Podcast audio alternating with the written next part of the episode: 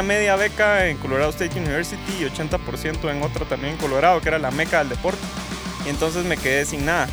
¿Cómo es que una pasión y una felicidad se pone encima de una carrera?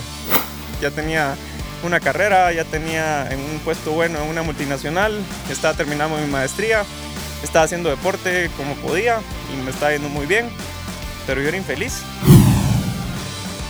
Inexpertos, primera temporada. Inexpertos, bienvenidos a un nuevo episodio. Este episodio que está buenísimo. Un invitado más que se une con nosotros en la cabina de Radio Actitud 100.9. Soy Fabio Bronzi. Yo soy Luis Tello y hoy tenemos a Andrés Fonseca. ¡Eso! A Chino, al Chino Fonseca. Eh, qué buena onda, qué buenísima onda que te Si viniste. decís Andrés, no van a saber quién es. Ajá, cabal. El Todos me Chino. conocen por chino. Sí, cabal. Chino Fonseca. Qué buena onda que te viniste, mano. Te agradecemos un montón. No, a ustedes, Fabio y Luis, gracias por la invitación. Un gustazo estar acá y a la audiencia también. Desde allá les mando un abrazo y gracias por estar atentos al programa. Ahí está, buenísimo. Mira, yo quería preguntarte algo. Siempre empezamos con una pregunta. Bueno, ya no tanto. Ya la hemos dejado de lado, pero a mí me interesa. ¿Qué, qué, mm, ¿Cuál era tu sueño de niño? O sea, tipo de entre los 5 y los 12 años, 13 años. Ay, pues pasé por un par de etapas eh, algo extrañas. Inicialmente, aunque suene raro, eh, soñaba con haber nacido en un monasterio Shaolin. Porque me encantaban las artes marciales y hacía karate y bueno, el tema de aprender cómo vivían los monjes en el templo Shaolin y todas las cosas superhumanas que hacían.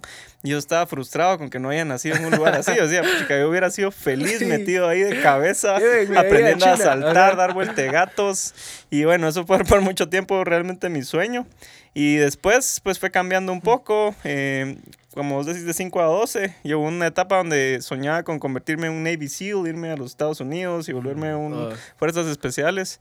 Pero después el tema de matar gente ya no fue tan atractivo, sí. ¿verdad? Entonces seguro que no. eh, cambié un poco. Y bueno, la verdad que eh, hacer deporte siempre fue algo que me encantó. En esa época eh, hice karate, como te dije, así full. Después hice tenis. Y el tenis se volvió mi pasión, así súper fuerte. Pero por temas de que mi familia no me podía llevar a los lugares de Entreno. entrenamiento, pues lo dejé. Pero algo se quedó como impregnado en mí, en, en querer dedicarme a algo que fuera físico, a retos que fueran de ese tipo de retos mentales, de desarrollar tus capacidades físicas.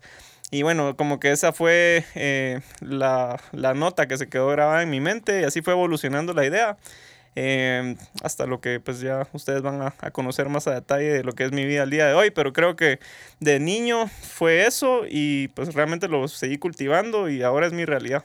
Ah, qué buenísimo. Eh, vos, que antes de, de dedicarte a lo que dedicas, a, lo que te dedicas, tipo 18 años, empezando la U, terminando el colegio, empezando la U, eh, contanos un poco de eso, cómo, Bueno, cómo fue que sí, empezaste ahí eh, a realmente la vida te da muchas vueltas y te pone en situaciones que al final no están en tu control. Y yo encontré el triatlón a los 16, 15 años aproximadamente, que Ah, es el deporte nítido. que realmente me cambió la vida. Después de que yo empecé muy, muy temprano a parrandear y a salir con mis amigos, yo era siempre metido con gente grande, mis amigos eran más grandes, entonces yo a los 14 años empecé a salir y me dediqué pues como cualquier adolescente a fregar. Mi familia me daba mucha libertad porque yo era, entre comillas, muy responsable. Sí, pues. Pero lo que no sabían el era que- de ejemplo para que le dieran permiso a los demás. ¿va? Exactamente. Es que no.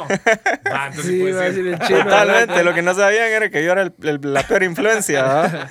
Pero bueno, al final tuve algunas cosas bien duras en ese año. En un año perdí a tres personas muy cercanas, mi abuela y a mis dos mejores amigos en un mismo año, después de que nunca había tenido yo pues una muerte cercana en mi vida. Y eso como que fue un choque muy fuerte. Oh, wow. Y yo me cuestioné como la figura que ellos se habían llevado de mí al momento de desencarnar. Y dije, oh, wow, no me agrada, no me siento orgulloso con la persona que yo era en ese momento.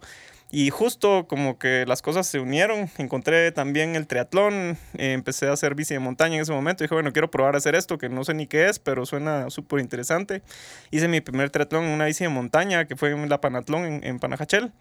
Y cuando terminé el evento, algo, algo cambió adentro y dije, oh, esto es lo que yo quiero hacer. O sea, realmente fue un wake up call y me recordó a eso que tú decías, lo que yo había querido ser de niño. Y dije, bueno, aquí voy a dedicarme de cabeza a esto. Y también fue un motivador para mejorar en todo sentido, porque al final mi mamá me dijo, bueno, vos no vas a meterte a hacer nada más que te saque de las notas y del colegio y no quiero que tu rendimiento baje. Classic.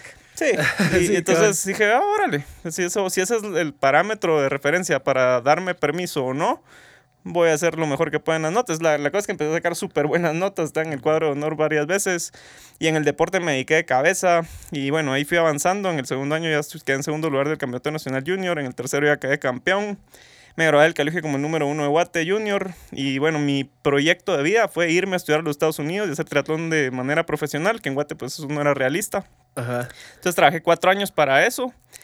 Y luego pasó el 11 de septiembre. Entonces el 11 de septiembre, para si hay gente ahí muy joven, pues se recuerda, ¿verdad? O sea, el atentado en, en, en Nueva York y bueno, eso cambió todas las políticas de ayuda internacional y de becas para Estados Unidos. Se cerraron las puertas por varios años. No sabía que eso pues, iba- afectó, Eso afectó todo. así tan Sí, yo tenía media beca en Colorado State University y 80% en otra también en Colorado, que era la meca del deporte. Y entonces me quedé sin nada. Y, y fue súper duro eh, saber como que No, mi sueño de toda esa chino. época se había muerto. Ajá. Y que había hecho realmente todo lo que me pedían. O sea, yo había trabajado para eso, había pedido un script, había pedido el SAT, todo. Y de repente se acabó. Entonces fue bien frustrante, me quedé sin saber qué hacer. Y decidí meterme a la Universidad del Valle, que tenía carreras científicas que me daban la atención. eh, pero fue así como una decepción relleno, total. ¿verdad? Sí, sí, sí. ves, eh, a la Y fue, fue, tal vez fue la etapa más dura a nivel psicológico. Eh, la universidad, pues soy bien honesto, no me la disfruté. Porque siempre tuve en la cabeza que eso no era lo que yo quería, pues. que eso no es lo que te merecías, digamos, por el trabajo que has hecho. Digamos que no me lo merecía, porque yo, en- entre comillas, yo he hecho todo lo que debería haber hecho para estar allá. Y como hablábamos de las variables que no controlas, ahorita todos en el planeta estamos viviendo variables que no controlamos, nuestra controlamos. vida cambió. Sí. Bueno, en ese momento yo viví algo así, pero a nivel personal. Y bueno, fue bastante duro, difícil de manejar. Me costó muchísimo. La U ya la saqué pues sin interés. Eh, a nivel del deporte también me tuve que alejar. Tuve que trabajar durante esa época también para pagar mis estudios. El último año de la U lo pagué yo. Eh, no era realista pues estar como al alto rendimiento y mm, pues la del Valle tampoco era tan fácil que digamos. Sí. Entonces hasta en el último año de universidad y bueno voy a regresar a hacer triatlón porque realmente siempre estuve en forma, hacía deporte pues nunca me, me- me descuidé. Pero no el alto rendimiento, que era lo que me apasionaba. Y regresé a hacer triatlón ese quinto año de, de ingeniería industrial, que al final me gradué de ingeniero industrial de ahí. Y bueno, empecé así como todos empezamos de nuevo, ¿verdad? Que Sí. te ganan todos después de que eras la estrellita. ah, Fue bien duro, un golpe al ego. Ah, la Mi verdad, sí. primera competencia, me acuerdo que la mejor niña de Guate, una niña de 16 años, me pasó en el sprint. y yo así la como la no. madre.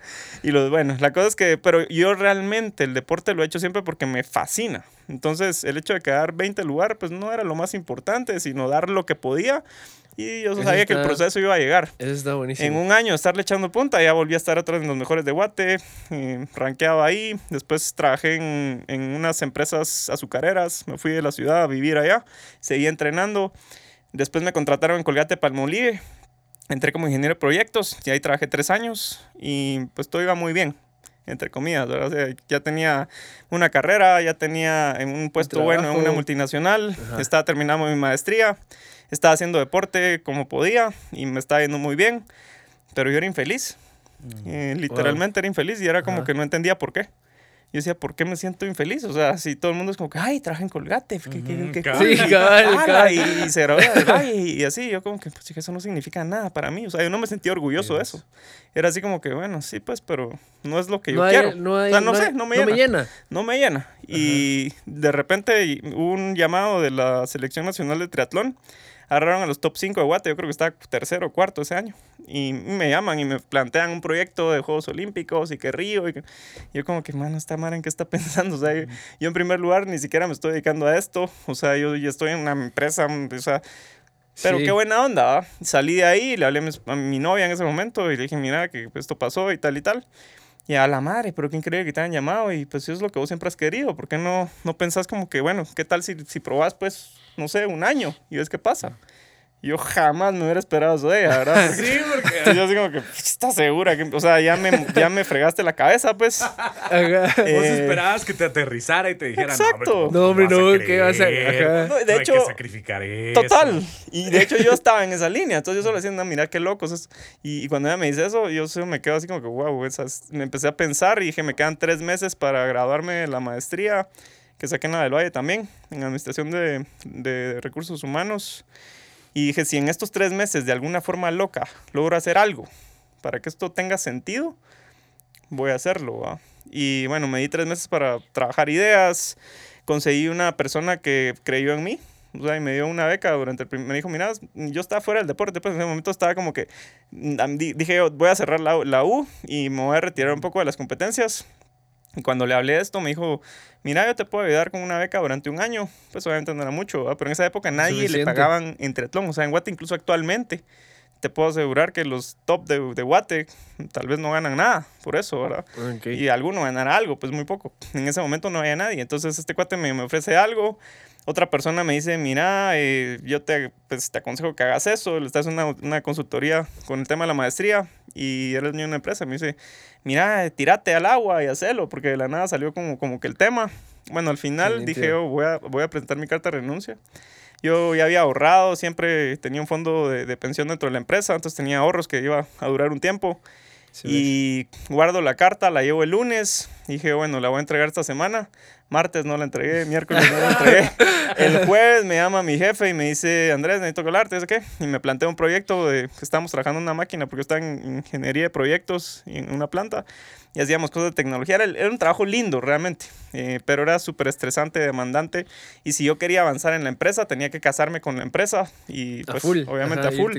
Entonces yo no me visualizaba así. Y cuando él me plantea y me dice, mira, necesito que te vayas a liderar el proyecto, te vas a...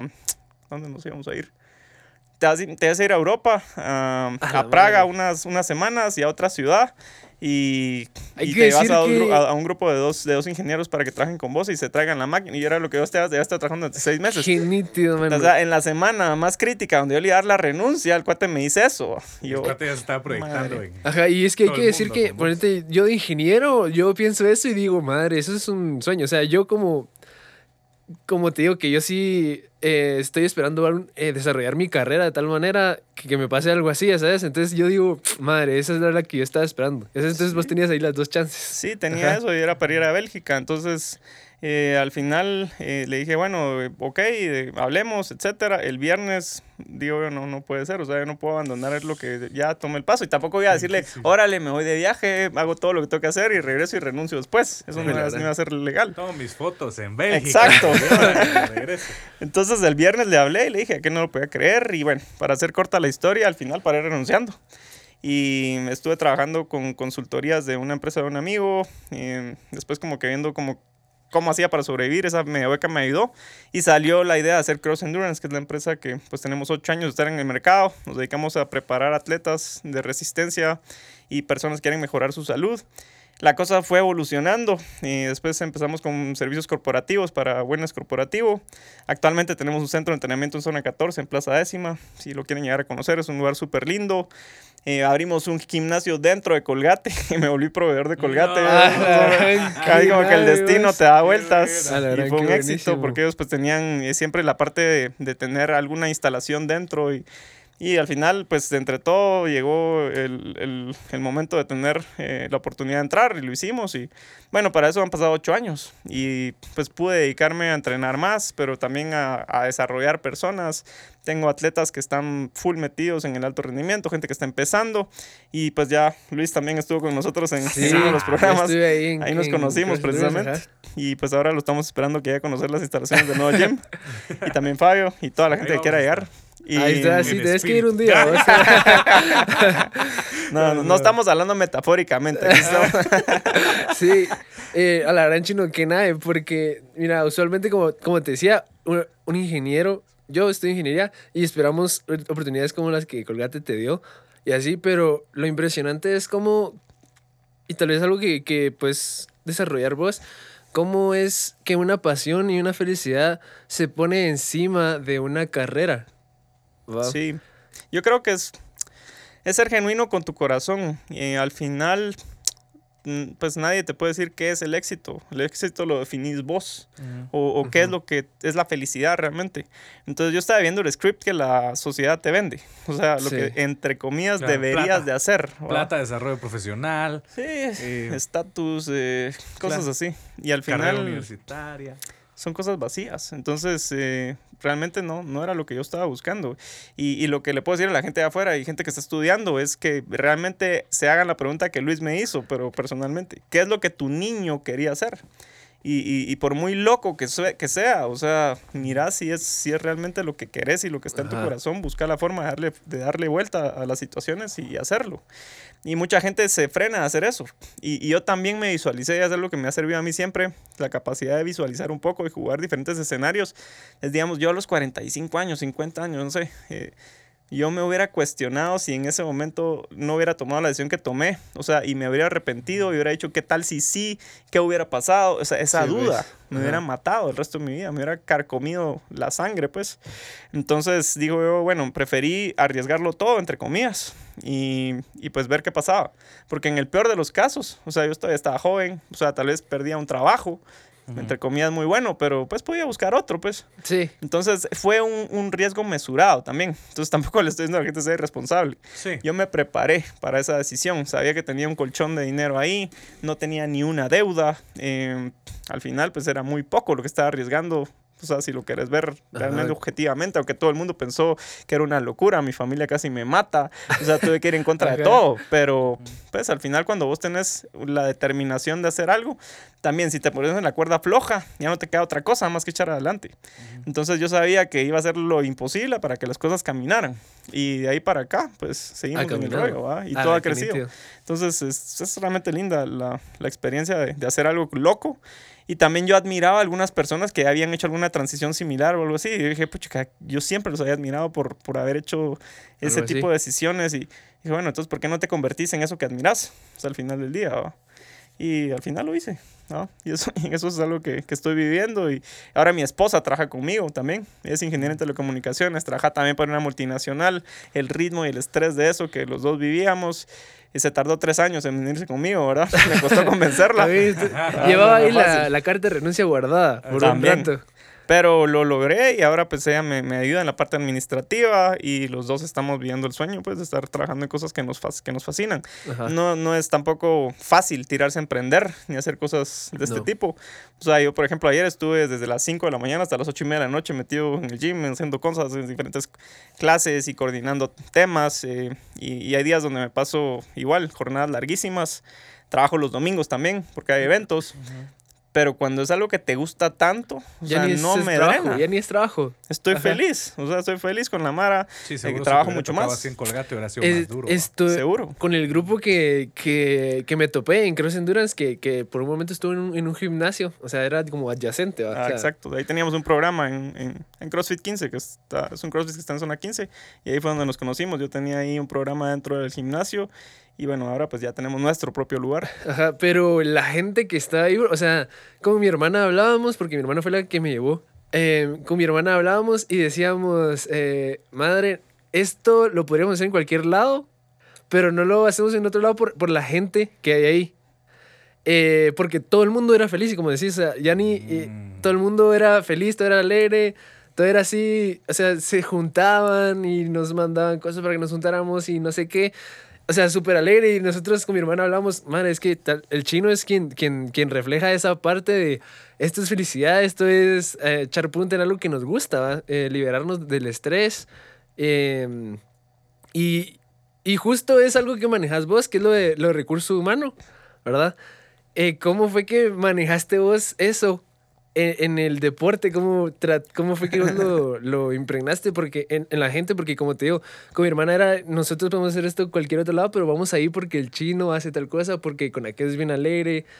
Y así, ¿cómo, ¿cómo fue cuando vos te diste cuenta? Ah, la madre, esto era lo que yo quería, o sea, hacerle esto a la Sí, madre. y también lo que vos decís, ¿verdad? O sea, hay cosas que, que como que se alinean y, y están llevándote a cierto lugar. En el tema de la maestría, que la saqué en el- Administración del Talento Humano, pues yo tampoco visualicé que se iba a aplicar también al- a, lo que iba a hacer después de mi rol de Sí, coach. cabal. Pero es eso, ¿verdad? Y se genera una sinergia entre el grupo. La gente que llega es gente excelente en lo que hace, son súper buenos profesionales, pero al mismo tiempo se toman el deporte muy en serio. Entonces, gente bien apasionada, están a las 5 de la mañana entrenando todos los días, los fines de semana también, tienen familia, son exitosos. Entonces, todo eso genera una dinámica súper evolutiva. La gente que entra es como que "Uf, tengo que levantar mi nivel, ¿verdad? Exacto. Y, y, y tenés como gente que te inspira. Yo dentro del, dentro del team hay muchos de mis atletas que me inspiran. O sea, dentro de mi gente hay grandes empresarios, emprendedores, gente de tecnología, gente de arquitectura. Ahora hay artistas. Entonces, es un montón de gente de súper de súper alto nivel y, y esa experiencia es lindísima. Sí, Entonces sí, he podido aplicar las herramientas que vos decís y al final somos un montón de locos haciendo locuras, ¿verdad? O sea, hacemos un montón de locuras y, y- y somos felices todo el tiempo haciendo esas cosas. La gente está en su mejor momento del día. O sea, no están con el estrés de la... Ahí van a olvidarse de los estreses, de sus problemas y, y realmente disfrutar de tener salud. Y pues ahorita con lo que estamos viendo también, todo el mundo deberíamos estar volteando a ver hacia adentro, ¿verdad? Decir, bueno, ahora es importante cuidar nuestra salud porque esto es realmente una amenaza. Entonces también la industria del fitness ha, ha crecido a partir de esto. Y hay mucho más gente dándose cuenta que es importante dedicarle tiempo al cuerpo, ¿sí? Sí. y que es una unión entre la cabeza, tu cuerpo y tu espíritu. Todo está en, en una triada perfecta que tenés que cuidarla. No, no puedes descuidar una de estas. O sea, las escuelas pitagóricas, por ejemplo, eh, cuidaban los tres fundamentos del ser y, y eso me encanta. Y me encanta poder, poder llevarlo con la gente y, y reflejarlo en lo que hacemos, ¿verdad? Entonces, no es tanto tener gente más fit, eso no me mueve es que la gente a través del deporte y de la vida sana sean mejores personas para la sociedad. Y eso es lo que vos ves. O sea, vos ves personas que llegan con un montón de issues psicológicos y un montón de limitantes, pucha, que empiezan a cambiar dentro del rollo, ¿verdad? empiezan a, a empoderarse, a mejorar su estado físico, su estado anímico, y al final su día a día es mejor, son más productivos y Sí. son mejores personas. Ajá, nosotros llegamos con mi hermana y decimos, todos los que van ahí, le contamos a, a la gente y to- decíamos, todos los que van ahí son excelentes. O sea, son lo que hacen, lo, lo hacen bien, eh, el deporte que hacen lo hacen re bien, son todos bien pilas, todos son casi llevando alto rendimiento eh, y, sin, y dedicándole una parte muy grande a, a la parte, digamos, profesional, lo que estudiaron y así. Pero mm, me, me llega un montón lo que hace el manejo de recursos humanos, vos sabrás, es, es difícil y, y creo que vos lo manejas súper bien. Eh, y digamos, para, para ir aterrizando un poco, ¿cómo fue cuando vos te diste cuenta de que, ponete con Cross, con Cross Honduras, con lo que acabas de, de abrir, cuando lo abriste, ¿cómo fue ese momento donde dijiste, madre? A la Me madre. di cuenta. me metí que te hagan Ac- caso? Ajá. Sí. Bueno, para que lo sepan, o sea, este fue un emprendimiento que salió en pandemia. O sea, me hablaron. No te puedo creer. Me hablaron para, No, para el sí proyecto. no te lo creo. Te lo prometo. O sea, estábamos eh, ¿Cuánto gimnasio y esas zonas cerrando. cerrando? Y este abriendo. literalmente, literalmente. Pero e- eso es lo que te digo. Y, y me llamaron y fue un proyecto que, ni- bueno, sí habían varias propuestas, habían diferentes ideas de que hiciéramos el lugar físico, etcétera. Pero de repente me habla esta gente de Grupo Futeca, me plantean un proyecto enorme con una pista de correr de tartán en un segundo nivel en zona 14. O sea, una cosa así como que estaba demasiado hermoso. Y yo, yo lo sigo como que qué loco esto. Y me dicen, bueno, mira, queremos plantearte esto y no sé si te interesa. Yo, fijo que sí me interesa.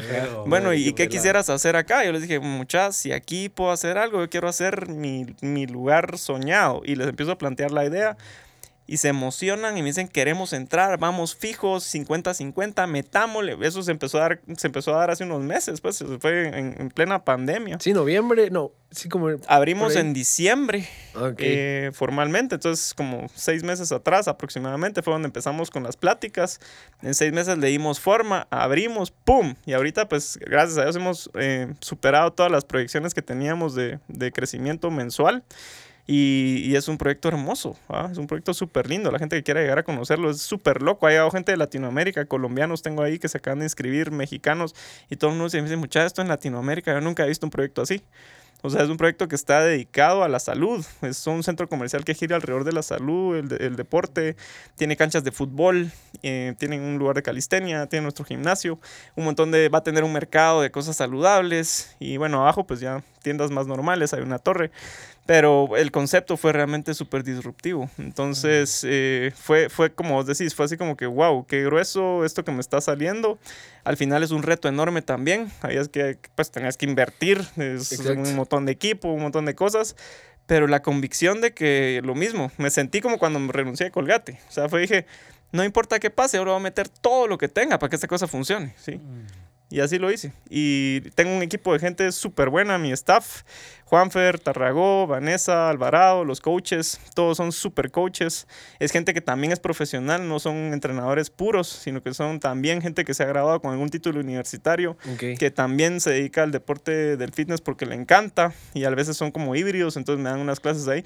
Ese es el tipo de personas con lo que yo me quiero rodear, o sea, gente que esté a ese nivel y que, y que pues también pueda dar la talla. Entonces creo que las cosas se están reflejando en eso, ¿verdad? En el equipo de personas que hemos armado y lo que tú has vivido, ¿verdad? O sea, la, la sinergia del grupo. La gente llega ahí por el grupo, o sea, no es tanto por, por el lugar, que aparte es impresionante, pero es más, más que todo por, por la dinámica. Sí.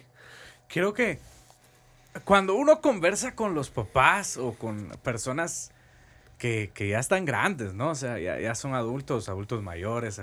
Siempre como que hay, alguien tiene una historia detrás que dice, es que esto lo tuve que dejar por el chance, ¿va? Es clásico, toparse con ese tipo de Sí. gente. De, es que yo jugaba fútbol, era bueno, lo tuve que dejar. Es que yo hacía ciclismo, era bueno, lo tuve que dejar porque era clásico. En tu caso fue al revés, vos, vos ya estabas ahí, lo dejaste para hacer lo que querías hacer. ¿Qué le dirías a estas personas que tienen un talento, una oportunidad, un deseo o una inquietud dentro de su corazón de querer hacer algo por lo que son buenos? Y por alguna razón dicen, no, es que aquí no voy a la segura. Ujú. Mira, siento que hay que ser objetivos. Y en mi caso eh, fue importante tener los pies en la tierra también. Y tenés que hacer como una evaluación personal y como un FODA. Un FODA real y aplicarlo a ti, a ti mismo y a tu proyecto. Entonces ves cuáles son tus amenazas, cuáles son tus fortalezas, cuáles son tus, tus eh, principales eh, competidores Ajá. y te ubicas, ¿sí? Entonces, lo que yo le recomiendo a las personas es que, bueno, primero, ver si lo que te gusta te permite desarrollarte profesionalmente de alguna manera en la que sea sostenible, ¿sí? Eh, aparte de eso, pues también ubicarte y ver si tienes los recursos y el talento para realmente desarrollarte plenamente a un nivel que te permita vivir de eso. Si eso es real, lo puedes ir buscando. Si no es tan real, entonces busca un híbrido, como las personas que están en mi team. Lo que tú decís, o sea, no son atletas dedicados a eso. Le dedican una buena parte, Sí. pero viven de otra cosa, ¿sí? Pero de lo que hacen también les gusta y son felices haciéndolo. Exacto. Entonces, media vez tú tengas un balance claro de cómo funcione, pues así tomas las decisiones. También sería irresponsable, o sea, tal vez el error, por ejemplo, en mi caso hubiera sido empecinarme con que yo quería ser un, pro- un atleta profesional, o sea, y decir, yo lo quiero hacer pro y lo único que quiero hacer es entrenar todo el día y dormir y comer y, mano, de eso no vivís. O sea, los top del mundo, muy pocos viven bien. Y tal vez solo los top 5, top 10, o sea, al décimo ya no le va muy bien y de ahí para abajo, olvídate, ¿va? Estamos hablando del mundo, porque no es el golf, no es el tenis, no es el fútbol. Es un deporte que no Sí. genera. Entonces, eh, si yo me hubiera puesto, o sea, me hubiera salido de la parte objetiva, racional, y me hubiera tirado por mi corazoncito, no hubiera sido un fracaso. Entonces yo creo que es una combinación entre, bueno, sí, tu pasión, tu corazón, pero no perdas la objetividad, poner los pies en la tierra, hacer una planificación y tomar decisiones con las que te sientas en paz, ¿sí? Y que también seas bien honesto contigo mismo. Otra parte clave es no te dejes contaminar por la gente alrededor tuyo. Eh, muchas veces la gente lo primero que te va a decir son los problemas o los por qué no deberías de hacer algo y todas las cosas por las que no deberías de, de seguir tus sueños. Pero eso es ruido que no te, no te interesa tener cerca. Dentro de mi entorno, pues mi abuelo fue fundamental, fue tal vez de las únicas personas, aparte de, de mi novia en ese momento, que me apoyaron. Toda la mamara, ¿no? Entonces eh, supe alimentarme de eso y también de la negatividad alrededor. Fue como, bueno, les voy a mostrar que sí puedo, sí voy a poder. Y, y lo tomé como un reto. Entonces también saber como que con qué personas puedes ir contando en el camino y, y ubicarte y leer las señales también. A veces tú tienes una idea de a dónde querés moverte y las situaciones se te van cerrando, se te van cerrando, se te van cerrando, por mucho que vos querrás, o sea, no camina, no camina, está trabado. Eh, bueno, tal vez no es por ahí. En mi caso, pues eh, se fueron abriendo, ¿sí? Y por, al- por algún motivo en otras se cerraban. Y entonces Sí. como que vas ubicándote y, y media vez estás encauzado en lo que realmente es tu vocación, no hay pierde. O sea, no hay pierde porque las cosas se dan y, y te desarrollas ahí adentro. Como ustedes que han sido excelentes con este programa, probablemente. Ustedes no sé si lo han visualizado desde siempre, pero cuando decidieron hacerlo, se fueron abriendo las posibilidades, tienen un estudio hermoso, están recibiendo Mara y de aquí no sé hasta dónde puedan llegar. Pero es porque probablemente ustedes son buenos en lo que hacen, es como un llamado que tienen y la cosa se está abriendo, ¿verdad? Eh, probablemente si no fuera así, ustedes no estarían acá. Entonces también tener fe en que el proceso te va a llevar. O sea, si, si tú sos congruente con tu corazón y sos transparente con lo que haces, también es bien importante tener bases sólidas. Hay, hay muchos líderes allá afuera que no se han ganado su lugar, especialmente en la política. Claro. Sí. Ahí lo podemos ver. Gente que no se ha ganado su lugar. Y, y eso pues eh, abunda. Entonces, eh, si vos sos congruente eh, con lo que haces y tenés las credenciales, vas sólido y vas a salir adelante porque en Guatemala abunda la gente que no es así. Qué buenísimo. Qué buenísimo, Buenísimo. Siento que aparte de la fuerza física, tiene que haber una mental. Sí. Y creo que vos lo manejas súper bien, Chino. Eh, te felicito. No, muchísima onda, de verdad. Sí, Qué alegre. buenísimo, Chino. Y, bueno, y finalmente una invitación para las personas que te están escuchando a conocer tus, tus Sí. nuevas Instalaciones. instalaciones. Claro. Bueno, Buenísimo. Cross Endurance, Pueden 14. buscarnos en redes. Estamos en Instagram y en Facebook como Cross Endurance. eh, también en la página web crossendurance.com. Eh, ahí vamos a poner los logos ahí, si, no lo, si no lo ven. Ahí nos Y- trajo camisas. Gorras, ¿no? Traje. Pero les voy a mandar con mucho gusto. Y pueden buscarnos ahí, estamos siempre posteando lo que hacemos. Igual el lugar físico está en Plaza Décima, donde antiguamente estaban las canchas de fútbol. ¿No se acuerdan ustedes hace algunos años? Sí. Donde se hacían los torneos de fútbol, que está Sí. una cuadra antes de Plaza Futeca, en una esquina. No hay pierde, uno entra a zona 14 y en la décima avenida, en una esquina, hay un ¿Dónde centro comercial nuevo. Eh, antes de la Noria. Ya, Ajá, está antes de la Noria. Está ahí, bueno, hay una pista de tartán alrededor. Sí, ahí si ya no la miras es porque... Es porque ahí no hay pierde. Ahí no hay Porque pierde. ni Waze te lleva por ahí. En el segundo nivel, ahí estamos y estamos de las 5 de la mañana hasta las 9 de la noche, así que los esperamos cuando quieran. Buenísimo, buenísimo. Y gracias a ustedes por la invitación. Gracias a vos. gracias. Nos escuchamos en un próximo episodio. Suscríbete, nos apoyas muchísimo con esa suscripción y ese like. Órale.